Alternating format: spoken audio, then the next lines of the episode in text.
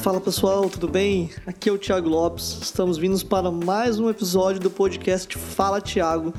Não se esqueça de me acompanhar no Instagram também, @thiago_lopesr, para saber mais sobre os meus conteúdos. E hoje nosso convidado especial vai ser o Rômulo, novamente, ele mesmo. O Rômulo, ele é gerente de ingressos da Copa América 2021 e hoje nós vamos estar falando sobre os desafios das Olimpíadas. Então se prepara porque vem coisa boa.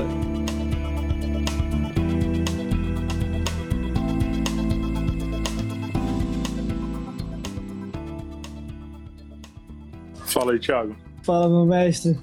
Se quiser dar os seus recados iniciais aí que você falou que ia dar. Curta meu canal, tô brincando. Não, mas enfim, galera, a intenção é sempre a gente trazer esses temas relevantes, né?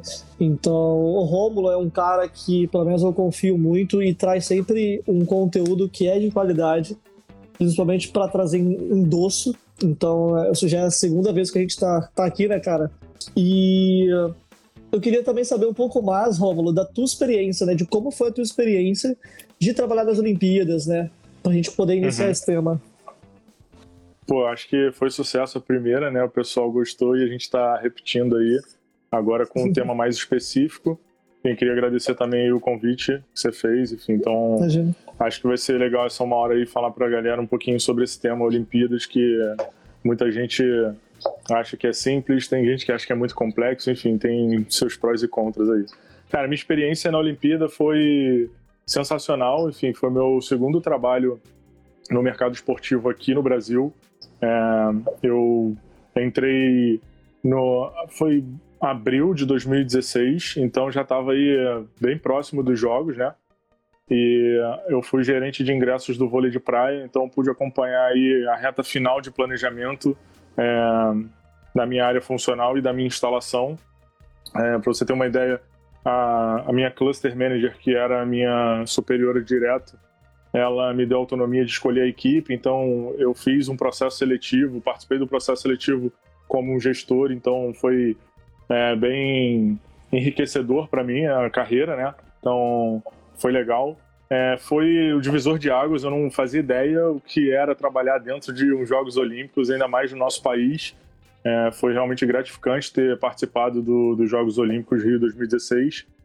É, cara, é um mundo, enfim, as pessoas que não têm ideia de como é por dentro, realmente era um prédio é, lá na Estácio e, enfim, cara, com dois módulos, então três andares, você tinha N áreas funcionais, você tinha várias instalações ali pensando ao mesmo tempo a operação, todas voltadas para o mesmo objetivo, que era entregar os melhores Jogos Olímpicos da história. É, então acho que estava todo mundo realmente bem engajado nessa ideia. Foi um desafio muito grande estar à frente de uma das instalações mais concorridas, né, que é o vôlei de praia. É uma das é, modalidades que o pessoal realmente gosta. O Brasil tem chance de medalhas sempre nessa modalidade. Uhum. Então o Brasil tem tradição, então foi realmente desafiador é, estar à frente ali do, da parte de ingressos o pessoal com, junto com as outras áreas funcionais ali no vôlei de praia. Então, cara, realmente é uma experiência única que mudou assim minha carreira, é, abriu meus horizontes assim dentro do mercado esportivo, porque eu vi realmente números muito grandes, eram coisas realmente que envolviam é, muitas áreas, então foi, foi, bem legal ter participado desse processo a Olimpí de final A Olimpíada ela foi o teu, a tua primeira experiência depois de sair de clube ou tu chegou a ter alguma experiência depois? Não, eu não me recordo. Exatamente. Foi a primeira experiência depois de eu sair de clube. Eu trabalhei uhum. primeiro no Vasco e aí logo em seguida uhum. veio a Olimpíada. Bacana, bacana. E são estruturas completamente diferentes, né? Ainda mais quando a gente fala, né? Quando você saiu de, um, de, uma questão de clube, uma questão gigantesca, gigantesca, com números gigantescos. Sim, mas... não, é outra, é outra dinâmica de, de, de negócio. Dentro, dentro dessa parte, né, enfim, de estrutura, gestão e etc., a gente sabe que, de fato, o planejamento é, é muito grande, né, e é aquele número, até uma vez que a gente estava conversando aqui antes, são sete anos para se planejar as Olimpíadas, né, para sair o resultado e por, e por aí vai, de quem vai ser. E A gente sabe que teve o adiamento né, das Olimpíadas, né, justamente, enfim, por causa do, do corona que a gente está vivendo. Mas qual é a essência, qual é o maior desafio que você enxerga no desafio da gestão né, de uma Olimpíada em fazer isso? Cara, por que, que assim, demorou? de, por que, de... que não demorou? Sim, sim. Então, antes de entrar nesse assunto, é, acho legal deixar claro para o pessoal, enfim, é, realmente o Comitê Olímpico Internacional, ele é, sete anos antes ele escolhe a, a sede das Olimpíadas, né? Então, em 2016 foi escolhido em 2009 e o Brasil teve sete anos para se preparar, enfim, fazer toda a parte de planejamento e depois a execução dos jogos. É, por que, aí o país sede ele é, define um comitê organizador local e as pessoas no primeiro momento trabalham nesse comitê organizador local é, e o comitê organizador local nada mais é do que o intermediador entre o governo do país é, e o Comitê Olímpico Internacional. Então, você tem muitas coisas também burocráticas, de leis, é, questões trabalhistas, enfim. Então, você tem N fatores que você precisa de um órgão que seja o, a linha de frente com o governo, exatamente, o intermediador entre o governo e o Comitê Olímpico Internacional, nos seus mais diversos interesses. É, falando isso, então a gente tem dentro do comitê organizador local diversas áreas funcionais. Então as pessoas podem não saber, você tem é, dividido dentro do seu comitê é, as áreas funcionais. Vou dar um exemplo. Eu, eu era da área funcional de ingressos. Né? Você tem a área de medical, você tem a área de logística, a área de transporte, a área de imprensa. Então, assim, são várias áreas que realmente, se você pegar o evento, é, elas são responsáveis responsáveis por partes do, de, desse grande evento que são as Olimpíadas. E acho que tem um outro fator também importantíssimo que é, eu vivi isso na pele e às vezes as pessoas não dão tanto valor, que são os voluntários. Eu acho que a magnitude de os Jogos Olímpicos é tão grande que se você realmente não tem os voluntários, você não consegue executar o que você planejou. Então, acho isso muito importante porque são pessoas do mundo inteiro é, que se disponibilizam a sair dos seus países ou, enfim, sair dos seus estados é, e ajudarem na execução de um planejamento que elas não participaram. Então, eu acho isso é, sensacional. É, eu vivi isso, eu vi realmente voluntários se entregando, às vezes até mais do que pessoas que eram contratadas pelo Comitê Olímpico né, comitê organizador local. Então... Até porque o cara que é contratado, o cara tá pela grana, né? Ele não tá pelo propósito. O cara geralmente que é voluntário, ou o cara tá para aprender porque não tá ganhando nada, ou o cara tá ali porque Sim. gosta do, do, que vai fazer e, e por aí vai.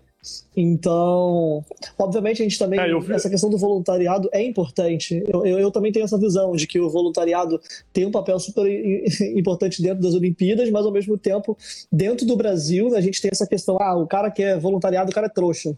E na verdade não, né? Você tem, você tem os ônus e bônus. Sim. Eu, eu vi voluntários que não entregaram ou não estavam comprometidos e eu também vi pessoas é, que eram contratadas, a gente chamava de paid staff, né? É, também que não eram comprometidos. Então eu acho que depende muito também da pessoa. Eu acho que isso não é uma questão de voluntário, ou de gestor, ou de chefe, enfim. É, mas existe isso que você falou, né? Então você tem essa ligação aí né, com todo o legado olímpico, né? Toda essa atmosfera de Olimpíada. Então as pessoas realmente se envolvem. É, o Brasil foi a primeira vez que teve a realização dos Jogos Olímpicos, então você imagina como estavam as pessoas trabalhando. Era realmente um orgulho muito grande para todo mundo que estava fazendo parte desse projeto. E aí, entrando um pouquinho no que você perguntou, é, cara, realmente foi um desafio muito grande para Tóquio 2020, né? Eles foram escolhidos é, em 2013, então eles já estavam desde 2013 fazendo o seu planejamento, enfim, já estavam com todas as instalações prontas. Eles estavam na etapa final de eventos testes. É, então, assim, eu imagino que realmente deve ter sido muito complicado, muito complexo esse adiamento, né? Porque você não está falando somente de ah, a gente não vai fazer a nossa festa de final de ano da empresa ali, vamos fazer no outro lugar. Não é isso. Você basicamente exatamente. Então você pode pensar como um evento que move o mundo inteiro. É, pessoas vão para o, o país é, escolhido. O país ele realmente fica totalmente voltado para as estratégias de negócios, de turismo. Então você tem N outras questões envolvidas na, na parte econômica do país que os Jogos Olímpicos movimenta. Tem também é, aquele discurso de que uma Olimpíada não é rentável. Então, se você for ver, em 2017, o Comitê Olímpico Internacional escolheu duas sedes logo, porque exatamente eles estão passando por esse momento que muitos países estão vendo que não é rentável você é, sediar uma Olimpíada. Tem alguns problemas sociais, financeiros, enfim, então tem alguns problemas é, macroeconômicos dentro do país que fazem com que esses países já comecem a não querer sediar os Jogos Olímpicos. Então o COI ele é, decidiu Paris em 2024 e Los Angeles em 2028, logo uhum. em seguida, é, para tentar minimizar um problema que eles estão tendo de, é, de, questões, de questões econômicas e também da própria imagem dos jogos. Então, assim, falando agora específico de Tóquio, é, primeira dúvida né, que todo mundo teve é, cara, por que, que Tóquio manteve o nome 2020 se vai ser 2021, né? É, isso está ligado a questões é, de licenciamento da marca, enfim, então é uma marca licenciada que já todos os seus licenciados, enfim, usando essa marca, os seus patrocinadores, então assim já tem um acordo comercial e não é tão simples você mudar isso. É, muitos patrocinadores já estavam fazendo campanha, é, tem N produtos com essa marca Tóquio 2020, era Londres 2012, Rio 2016. Então, o ano faz parte da logo é, do país, da, do, da cidade sede, né? Então, é, esse é um, o primeiro. É, primeira dúvida que todo mundo teve: ah, mas por que, que não bota 2021 como a Copa América fez ou como a UEFA acho que fez também? Então, esse é o primeiro ponto. É, foram e assim a primeira vez né que os jogos da era moderna é, foram adiados né antes a gente só teve cancelamento de jogos por questões de primeira e segunda guerra mundial que foram os jogos de 16 40 e 44 então uhum. é a primeira vez também isso você tem que levar em consideração na decisão de adiar ou cancelar um grande evento desse é, são muitas variáveis que, que influenciam para você tomar uma decisão dessa. Não é uma decisão simples. E, enfim, então eu imagino que o comitê é, organizador lá do Japão, junto com o governo, porque o governo do país participa ativamente dessas decisões é, de crise, é, foram Sim. realmente relevantes, acho que esses primeiros, primeiros momentos, assim. A palavra que, me, que a gente, nesse papo só me lembra a última live, que era a palavra contingência, que você falava várias vezes assim, em, em muitas coisas. Verdade.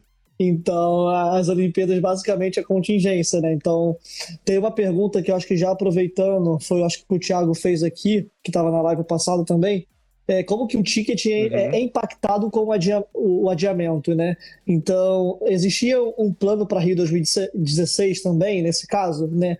Então, é, eu queria aproveitar essa pergunta que ele fez e também entender do teu lado qual, qual é o teu aprendizado, né? Entre a Rio 2016 e, e a 2020, né? Quais, quais, são os teus pontos positivos, né, em ver, em ver isso? É, falando mais especificamente da área de ticketing, é, a gente tem um documento que é muito é, importante para a nossa área, que são os termos e condições. Então, tudo que você, na hora de comprar o seu ingresso, você tem aquele, aquela opção lá de li, concordo com os termos e condições, apesar de muita gente não ler. É, Todo mundo, né? As pessoas têm. exatamente. Você tem que ler e concordar para prosseguir a compra, né? Não é só ticar e, ah, se eu não ticar, eu não compro.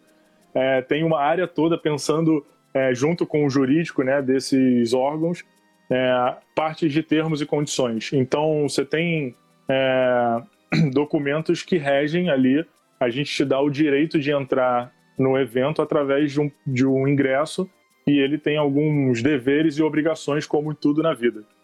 É, falando do termos e condições e falando, é, respondendo a pergunta do Tiago, a gente nesse momento é, tem planos de contingência e dentro do termos e condições tem questões de reembolso caso uma sessão ou caso a própria Olimpíada seja cancelada e a gente já tenha vendido ingresso. É, a questão se o espectador já pegou esse ingresso ou ele não pegou ainda. Então, assim, o Japão está passando por um momento complicado agora, porque tem um número aqui que eu peguei do comitê local lá do Japão. Eles já venderam mais de 4 milhões de ingressos para os japoneses. Então, tem que entender se esses 4 milhões já estão na mão dos japoneses. Acredito que a maioria já esteja.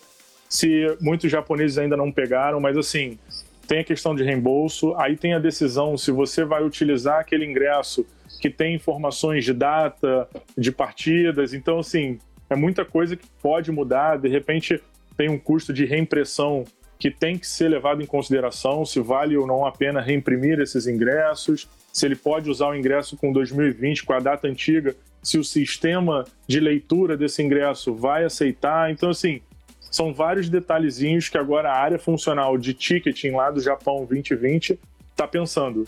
Mas a principal delas, eu acho que todo mundo já tem, é do reembolso, né? De eu quero meu dinheiro de volta caso eu não vá na competição. Isso existe, isso está contemplado no termos e condições, de acordo com o que acontecer. Tem questões que você não reembolsa, tem questões que você reembolsa, então tem que ver lá, é, enfim, motivo de força maior. Então tem algumas questões que são mais jurídicas e que o espectador ele tem o direito de ler isso e ele concorda ou não, enfim, no momento da compra, né? É, uhum. então eu acho que esse é o primeiro, primeiro ponto que, respondendo a pergunta do Thiago, o Japão está passando, que é analisar toda essa questão de quantos ingressos já, já estão na rua, né? Que a gente fala assim. Isso é mais crítico quando esses ingressos já foram é, adquiridos por turistas, porque você pode vender né, para outros países, enfim. Então, tem algumas agências, a gente chama de HRs, que são representantes oficiais, que vendem esses ingressos em, em vários países do mundo, e todos os países têm um representante oficial. Então, se esses ingressos chegaram na mão de brasileiros, americanos, franceses, é um outro problema, enfim. Então, tem muito trabalho lá para a galera do comitê local do, do Japão 2020. É, a grande questão também, né, cara, é o fluxo de, o fluxo de caixa, né? Então você tem toda uma questão que você já recebeu a grana, você já tava, você já usou mais da metade do dinheiro e por aí vai. Verdade. E você tem que tirar essa grana agora, ou seja, para um reembolso, ou até mesmo para outras coisas, né? A obra, a obra não para, né? Digamos assim, a, os, os, pagamentos não param, tudo continua. E, Sim. enfim, então o fluxo financeiro é importante nesse momento, né? Da contingência, digamos. Não, com certeza. Eu acho que agora todo o comitê organizador local, junto com o governo do Japão, estão revendo o orçamento. É, tem muitas coisas, como você disse, que você já consome, é, tem outras que você consome um pouco mais para frente. Enfim, você tem pagamentos de fornecedores, você tem a própria manutenção e construção das instalações olímpicas. Então você tem aí alguns salários de funcionários.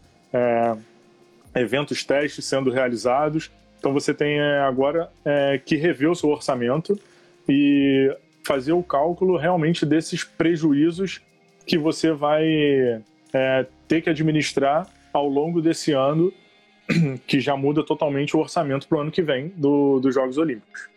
Interessante. E, e, aproveitando essa questão que a gente está falando de financeiro, tá? um ponto acho que mais sensível também dentro das Olimpíadas é o quão, o quão esse legado vale e uhum. se traz dinheiro realmente para a cidade ou não traz, né? Porque, enfim, o gasto é gigante, existem N coisas. Faz sentido a Olimpíada hoje em dia ainda para as cidades? Eu acho que esse é o, é o grande ponto. Sim, então eu acho que se a gente pensar da ótica financeira somente, é, não é uma análise inteligente, no meu ponto de vista. Eu acho que é óbvio que as pessoas colocam isso é, muito mais em xeque, né? E dão muito mais é, o holofote para essa questão. Você tem é, a questão de dinheiro público sendo investido ou não num evento privado. É, isso também é outro. Alguns países colocam um pouco mais, outros colocam um pouco menos de dinheiro público.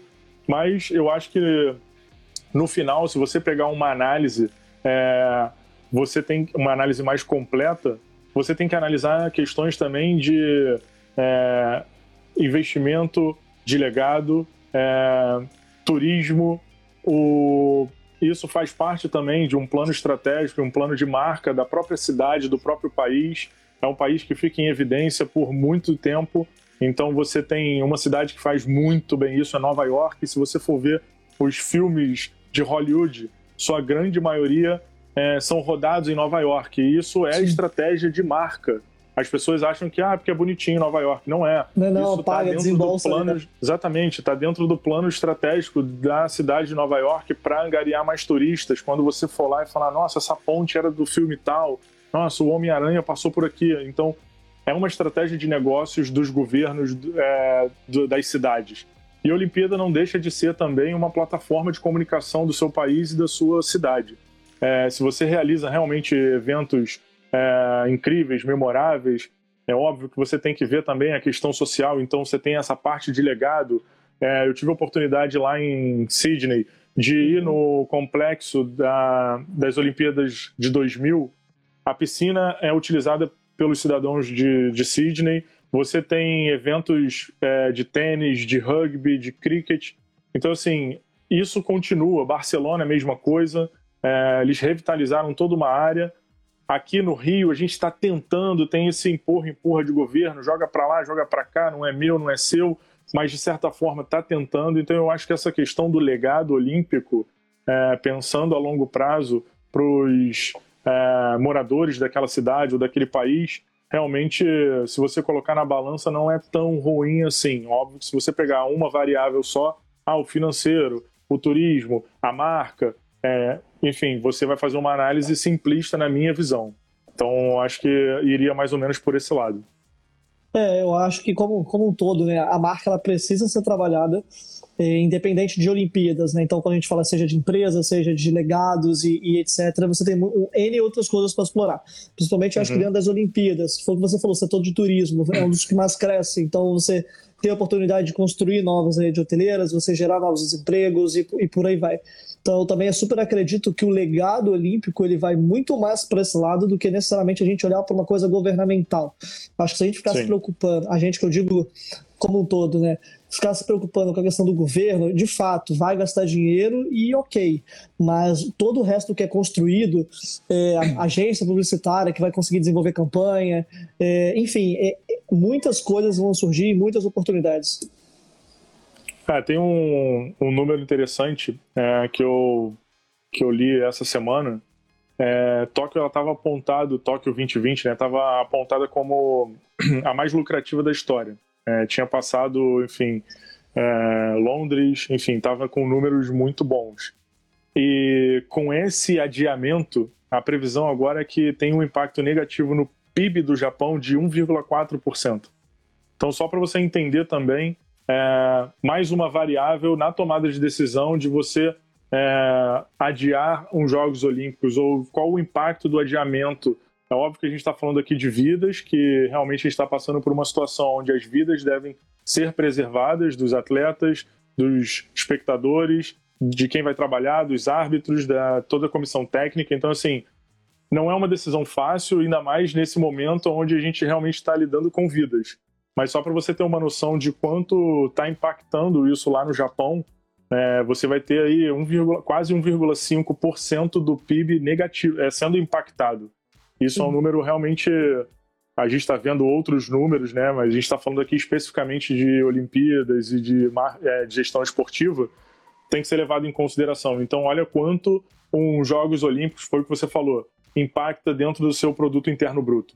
Sabe? Você tem N é, questões movendo a sua economia, não só o turismo, enfim, tem questões de venda de produtos, você tem, é, enfim, passagens aéreas, as companhias aéreas ganham. Então, assim, você tem N vantagens é, para você analisar os impactos agora que o Japão está sofrendo. Sim, sim, sem dúvidas. Eu queria também tirar uma dúvida com você, aí já também acho que é uma curiosidade, já que a gente está no, no bate-papo, claro. que é qual foi o teu principal desafio quando você estava nas Olimpíadas em 2016, né? Quando você estava lá na, área de tickets e, e etc. Qual, qual, era a maior dor que você enfrentava ou que você, enfim, continuou enfrentando até o final e que você acha que poderia ser melhor, poderia ser melhorado? É, eu acredito que o que eu passei lá na... Eu tenho algumas pessoas, alguns amigos que estão lá no, na, no comitê organizador do Japão e eles, enfim, me contam algumas coisas que são muito parecidas, né? A gente pensa, ah, o Japão é tudo organizado, tudo certinho, enfim, tem algumas coisas que também é, são parecidas. Eu acho que a questão você juntar o seu planejamento com a sua execução, isso é um desafio para todo gestor de qualquer negócio. Eu acho que quando você faz o planejamento é aquilo, né? Pô, tudo bonitinho, ah, vamos fazer isso, isso, isso. É óbvio que você precisa do planejamento. Quando você vai para execução ou quando você vai para uma reunião com o cliente, quando você vai realmente é, vender um projeto ou é, espera que o seu fornecedor vai entregar desse jeito que você combinou com ele, for o pneu do caminhão, o cliente não gosta, é, enfim. Então acontecem várias coisas que você não estava prevendo. Eu acho que esse para mim foi o maior aprendizado. Eu, como era ali a minha primeira vez diante de um planejamento de Jogos Olímpicos, eu estava realmente tentando prever tudo. Ah, mas e se fizer 45 graus as pessoas ficarem embaixo de um sol, tipo, e a areia ficar quente? Rômulo, não tem como prever isso. São coisas que estão tá fora da sua área de atuação. Então, eu acho que esse é o primeiro. Acho que foi um desafio para mim como profissional é, lidar com essas questões que eu não ia conseguir prever tudo, que não ia estar tá tudo no meu planejamento. Para você ter uma ideia, a arena do vôlei de praia, ela tinha um conceito já definido e o presidente do comitê chegou e brilhantemente foi muito melhor a ideia. Ele falou: pô, eu gostaria que a gente pensasse a arena de outra forma. Então, assim, a arena como foi construída, ela foi, digamos, pensada quatro meses antes. Então, você imagina como ficaram os arquitetos lá, o pessoal de Sim. construção de instalações. Cara, eles ficaram malucos. Eles, pô, projeto de seis anos e meio, a gente vai ter que mudar agora em quatro. Vai, vai ter que mudar agora em quatro meses. É, a vantagem é que, como era na areia, na praia de Copacabana, não tinha começado ainda, então dava para fazer toda essa correria e saiu realmente muito bem. Esse foi um desafio. E lá dentro, é, a gente faz, só para você também, para quem está assistindo, a gente tem alguns trabalhos operacionais que a gente testa a operação é, em salas para testar o rádio, tem eventos testes para a gente testar a questão do público chegando, é, os atletas testam as suas é, instalações para ver se realmente o campo, a quadra, o, o tatame está bom. Os árbitros testam os vídeos, os cronômetros, as questões de é, aferimento ali de, de, de saiu, não saiu, chegou, detalhe, não né? chegou. Né? Então, assim, você tem N outras questões ali que são testadas. Só que quando você chega lá realmente e aperta o rádio e não funciona, você tem que ter, manter o seu sangue frio é, e seguir os protocolos. Óbvio que tem alguns que você tem que improvisar, é, exatamente é o papel ali do gestor, para você fazer com que o espectador tenha a melhor é, experiência possível ali. Experiência então, possível. esse também foi um outro desafio. Esse foi um outro desafio. É, lidar com uma pressão de entregar uns Jogos Olímpicos nunca antes entregues e ficar tranquilo em momentos de estresse que acontecem o tempo todo quando a gente trabalha com evento. Então, esse foi um outro que eu aprendi a lidar e me ajudou muito na Copa América em 2019. Mas, assim, me ajudou muito. Então, acho que eu, eu diria que foram esses dois. É, Rômulo, queria ouvir mais de você também sobre os desafios de 2020, 2021, no caso, agora, né? É, uhum. Como você acha que pode ser impactado? Você acha que pode haver um aumento na, na, na questão da espera pelas Olimpíadas para frente ou você acha que pode haver uma redução? Do, por exemplo, vamos supor que em 2021 todo mundo já esteja bem, etc. E você acha que o fato de viajar estar indo para um outro país porque já passamos por todo esse momento pode ser algo positivo? Ou você acha que as pessoas ainda vão estar receosas e essa recessão econômica pode atrapalhar as novas compras? É, você tem com relação aos ingressos ou com relação ao pessoal ir para as Olimpíadas mesmo para acompanhar, para ficar lá na atmosfera? Porque tem muita é, gente é, que vai também para a cidade, não consegue os ingressos, mas gosta da atmosfera, enfim, é, tem ingressos de última hora, então. Sim. Eu digo como um todo mesmo, né? A gente tá. analisando essa questão do adiamento e vendo, né, às vezes, ah, por passar, passamos todos por esses momentos, estamos vivos, não morremos, vamos aproveitar e vamos curtir esse momento das Olimpíadas. Ou não, putz, uhum. estamos, to estamos todos em crise, não temos dinheiro e não vamos viajar. qual, vai ser, qual, qual é o patamar que você aposta que aconteça? Cara, essa pergunta é muito difícil, enfim. é, deixa eu pensar aqui, eu acho que não dá para a gente fazer uma previsão agora. É, a gente ainda está, alguns países ainda estão sofrendo muito, é, não tem ainda parâmetros se ainda está no pico, se está é, caindo. Então eu acho muito cedo para a gente fazer essa previsão para uhum. o verão de 2021.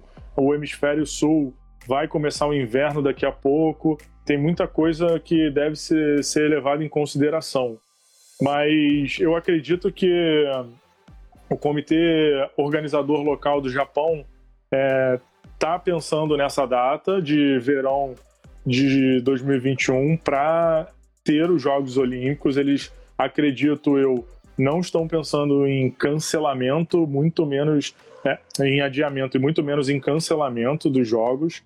É, seria realmente pensando no modelo de negócios Olimpíadas uma perda irreparável. Primeira Olimpíada da era moderna é, que não não conseguiu ser realizada. Então acho que isso teria um peso muito grande pro negativo para o Japão. Então eles vão fazer de tudo é, dentro do possível, óbvio, para que os jogos aconteçam no verão do ano que vem.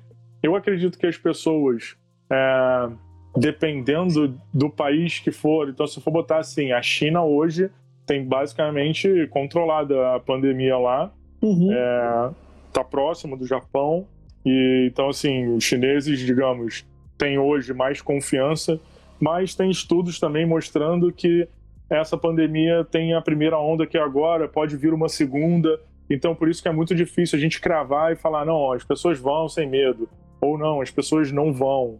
É, eu acho isso muito difícil. Eu acho que tem que ser uma análise muito mais próxima do evento, mas pensando como uma pessoa que já trabalhou em Olimpíadas, a gente não pode ficar olhando essas previsões e esperando. Tem um milhão de coisas agora que a data mudou, que tem que ser revistas.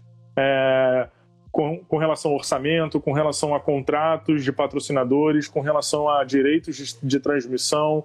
Então, uhum. todos os contratos de todas as áreas funcionais, elas estão sendo renegociadas. Eu digo isso também na parte de ingressos, quando o Thiago perguntou lá do termos e condições, como é que funciona na área de ingressos. Tudo isso é negociação com o seu espectador, com o seu patrocinador, com o seu governo. Então você tem aí uma linha é, de renegociações sendo feita nesse primeiro momento lá no comitê organizador local, que acho que a atenção deles está voltada para isso. E aí eles estão tentando renegociar já pensando na data que vai acontecer, que vai ser um sucesso, enfim. Então, é, quem está lá como organizador tem que pensar dessa maneira, sabe? Lógico, pensando nas vidas das pessoas primeiro. Não, sim, é. Eu só te perguntei isso, até porque eu estou pensando pelo lado, não do gestor, né? Eu tô pensando pelo lado que quando a gente vai fazer uma compra de viagem, não é uma compra por impulso. A gente não está comprando tipo um chiclete, Verdade. não tô comprando uma, uma roupa. E sim, se eu for viajar, às vezes eu vou levar meu filho, minha, minha esposa e por aí vai. E a gente vai viajar e vai aproveitar e curtir aquela atmosfera, exatamente o que você falou. Então eu preciso de um planejamento um também para ir, né? Desculpa te interromper, eu vou dar um exemplo que acho que acho não, todo mundo que está assistindo aqui lembra disso. É, em 2016, a gente teve o problema da Zika, que uhum. foi noticiado no mundo inteiro que o Brasil era um país violento, que tinha Zika. Quem viesse para os Jogos Olímpicos em 2016, e é óbvio que é, guardando suas devidas proporções, eu não estou comparando a Zika com o coronavírus agora, mas a gente também passou por de crise.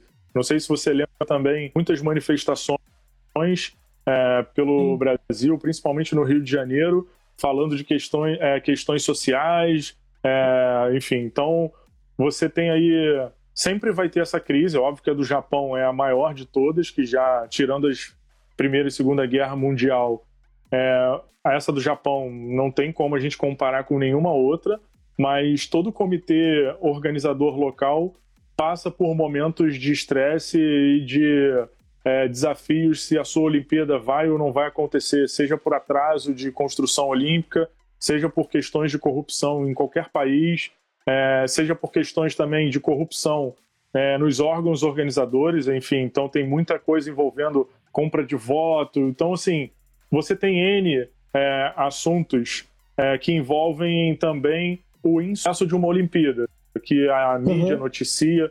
Para você ter um exemplo, é, eu tenho alguns amigos da Espanha que vieram para os Jogos Olímpicos e eles me perguntavam, cara, se eu for para aí é tranquilo? Como é que tá aí? Eu falei, cara, tá super tranquilo, é, não é como a, a mídia no mundo tá falando, óbvio que tem alguns problemas, mas assim, você também tem todo um aparato de segurança, você tem toda uma estratégia envolvida para proteger não só os atletas, mas também os espectadores. É uma preocupação Sim. do comitê organizador local. E meus amigos chegaram aqui na, da Espanha, é, aqui no Brasil, assistiram os jogos e ficaram maravilhados. Eles falam assim: eu não, eu não acredito que o Brasil é Sim. é assim. Então, Sim. eles viram o nível de organização, de comprometimento. A gente tem uma diferença perante a muitos países, que é o carisma. Então, assim, Exato. o brasileiro ele já tem essa questão de querer ajudar. É, mesmo não falando o idioma, eu vi vários voluntários tentando ajudar é, e ajudavam mesmo sem falar o idioma alemão, russo, japonês, uhum. inglês. Acho incrível, cara. Então isso é muito interessante. Isso é muito interessante. Tudo isso influencia muito, né? Foi o que você falou, de fato, o carisma, todo o país. E também a gente sabe que acontecem movimentos políticos, sociais, etc., que também vão jogar a favor ou contra aquela notícia, né? Então, tem gente que tem interesse em jogar para outro lugar, a, enfim, a Olimpíada e, e, por aí vai. Então, uhum. isso foge, são fatores macro que sempre vão fugir da tua gestão, não tem como. Sim. É, para dar um outro número aqui, é, que você estava falando de ter que rever né, o orçamento, tudo que aconteceu é, Tóquio já tinha utilizado 18,2 bilhões de dólares do orçamento, sendo que parte desse foi o comitê organizador local que utilizou cerca de 5 uhum. bilhões de dólares para pagamento de salários, enfim, e suas questões internas, e 12,6 bilhões foram para construção e manutenção. Então, isso é um outro dado que é importante, sabe? A gente tem é, números muito grandes só que também são instalações muito caras de manter. É, uhum. Você tem profissionais que trabalharam. É, eu conheço, tem o meu diretor lá que trabalhou na, na Olimpíada, Olimpíada de Atlanta. Então, assim, o custo desses profissionais também é muito alto. É o custo de manutenção dos prédios. Tem um outro problema que as pessoas não estão falando tanto, que o comitê está tendo que, é, enfim, lidar com ele, que é a própria Vila Olímpica. O que, que acontece? Uhum. A Vila Olímpica, ela, a, ela depois dos jogos, basicamente, ela vira empreendimentos imobiliários para pessoas comprarem. Então, Sim. lá no Japão, a Vila Olímpica foi construída num terreno muito valorizado, que tinha alguns contratos já que, ó, vou te entregar em 2021. E agora ele vai entregar em 2022. Exato. Então, assim, é outro, outro grupo de negociação que está acontecendo porque você vai ter que manter a Vila Olímpica, você não vai poder, porque quando acabarem os Jogos é, de Tóquio, eles vão fazer obra e todos os apartamentos vão virar apartamentos de luxo. Então, assim, uhum. você não vai poder fazer essa obra agora durante mais um ano e meio. É, o cara que já assinou o contrato vai ter que esperar dois anos para receber um apartamento que ele ia receber agora no final do ano ou no início do outro uhum. ano. Então, você também tem aí é, outras pressões acontecendo lá no comitê Sim. organizador local. Não, sim, sem dúvidas. Ainda mais essa questão de apartamento, que é exatamente a questão do planejamento que a gente fala, né? Você se planeja para você morar com a família em tal ano. E, enfim, você tomar uma decisão de você adiar mais um ano é complexo e você tem que lidar com essas situações. É, Mas... uma, coisa, uma coisa é você construir uma instalação é, num prazo de sete anos, pensando que você vai ter que, assim que ela ficar pronta, ela vai ficar pronta próxima do seu evento, e quando ela ficar pronta, você vai ter um período ali de um, dois meses de manutenção.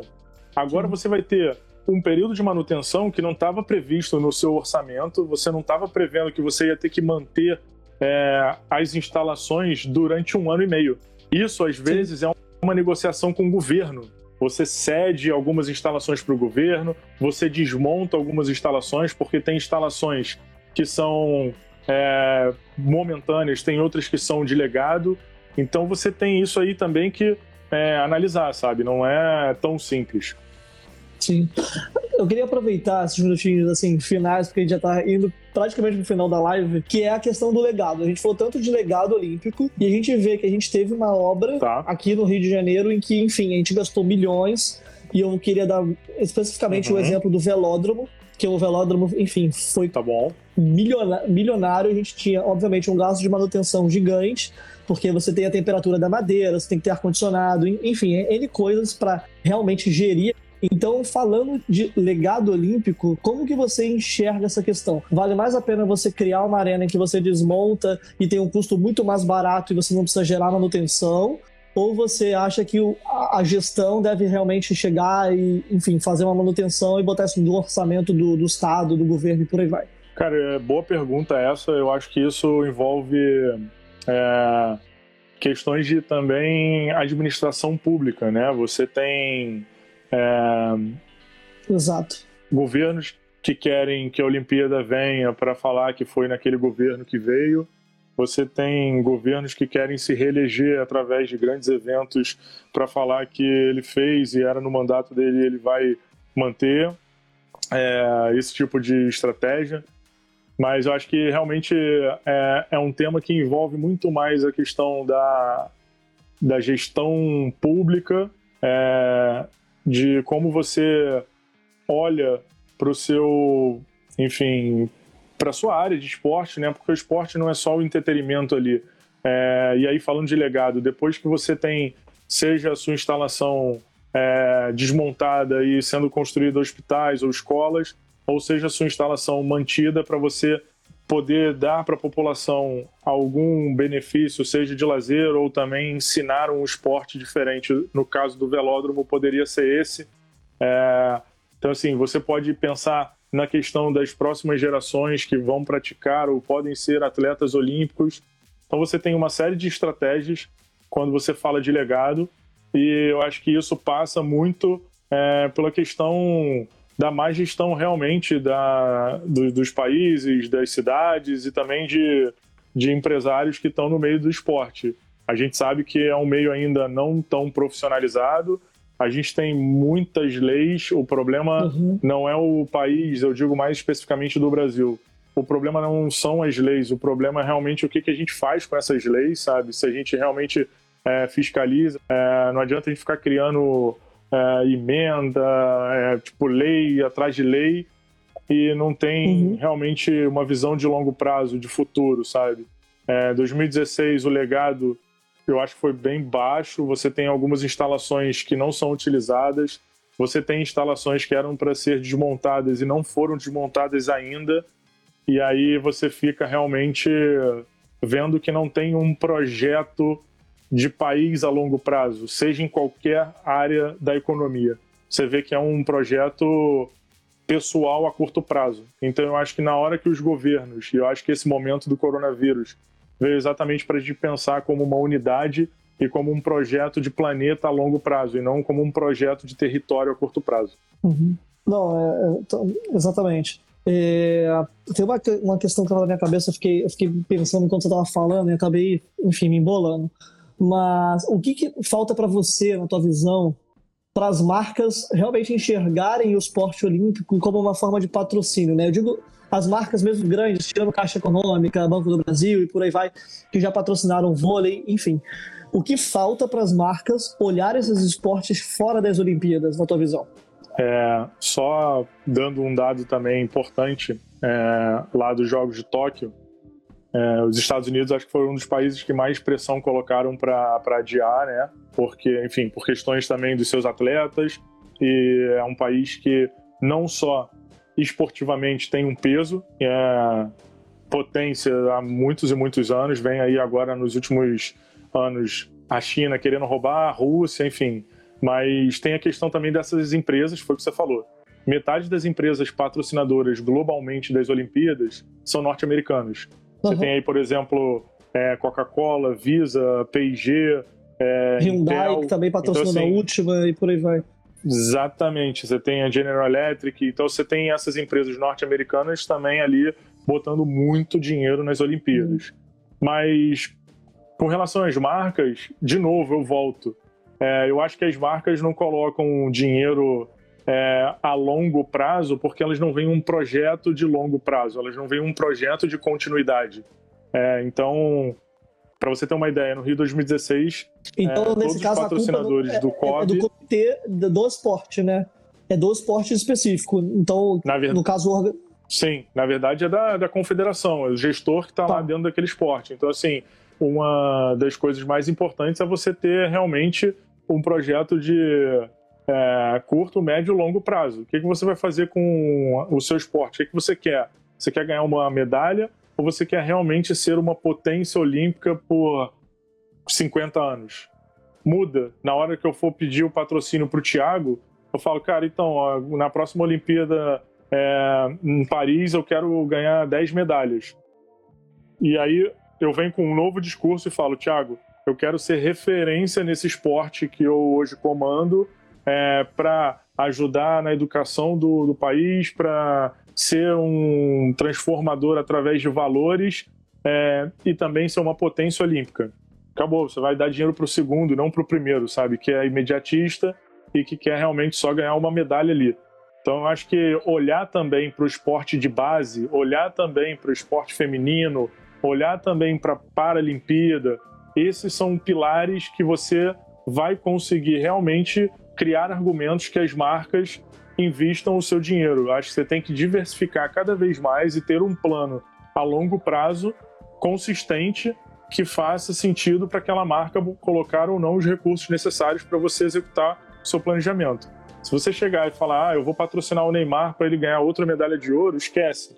Você não vai conseguir nenhum real de patrocínio. Ah, agora eu vou criar um instituto, eu vou é, manter as quadras e eu quero ser referência do Brasil para essa modalidade na Olimpíada, seja para homem e mulher, e na Paralimpíada a gente vai conversar com certeza e você vai ter muito mais recursos dessas empresas. Essa é a minha visão. Não, exatamente. Eu também penso da mesma forma, na questão de médio e longo prazo, que é, é, o primeiro tópico que a gente falou, que é a questão do planejamento. Eu acho que é exatamente isso. Para resumir, a gente falta um pensamento organizacional de gestão, onde a gente precisa realmente ter gestores mais qualificados ou que ou gestores que também criem times capacitados, aonde um gestor vai ser responsável por uma mente e você vai ter uma equipe que vai executar tudo, que é a figura da liderança. Então, eu acho que é isso. A gente precisa ter uma mente aqui no Brasil mais da questão da liderança, aonde a gente vai construir um time super excelente e a partir disso a gente vai construir, deixar um legado para qualquer lugar que a gente for, seja na Olimpíada, seja numa empresa, enfim, seja no esporte. Com certeza, com certeza. Eu acho que é um mix de é, equipe competente com equipe comprometida. É, é exa exatamente isso. É, Romulo, muito obrigado aí por se disponibilizar, estar mais uma horinha batendo esse papo com a gente aqui.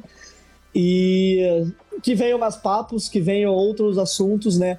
A gente já falou sobre futebol, já falamos sobre Olimpíadas e agora vamos ver mais um tema para falar aí mais para frente também. Então, acho que quem sabe falar sobre gestão organizacional Beleza. e dividir então, isso em três temas, não sei. Então, vamos pensar, desenvolver é, enfim, agradeço o convite, agradeço todo mundo que participou aí, foi, foi bem legal. Acho que é isso. Enfim, quanto mais conteúdo a gente puder levar pro, pro pessoal, melhor. E obrigado de novo pelo convite aí, Thiago. Estou à disposição sempre que você precisar. Pô, obrigadão, Romulo. Valeu mesmo. Galera, forte abraço para vocês, tudo de bom. Forte abraço, Romulo. Tudo de valeu, bom. Valeu, Thiago. Um abraço. Valeu. Se você gostou desse conteúdo, não esqueça, me acompanhe através do Instagram, arroba Thiago Lopes R. Lá você vai encontrar muitas dicas sobre marketing digital, tecnologia, inovação, enfim, tudo de bom sobre esse mercado maravilhoso. E se prepara porque também vem mais convidados especiais por aí. Então, muito obrigado. Ó, uma boa semana a todos e vamos que vamos.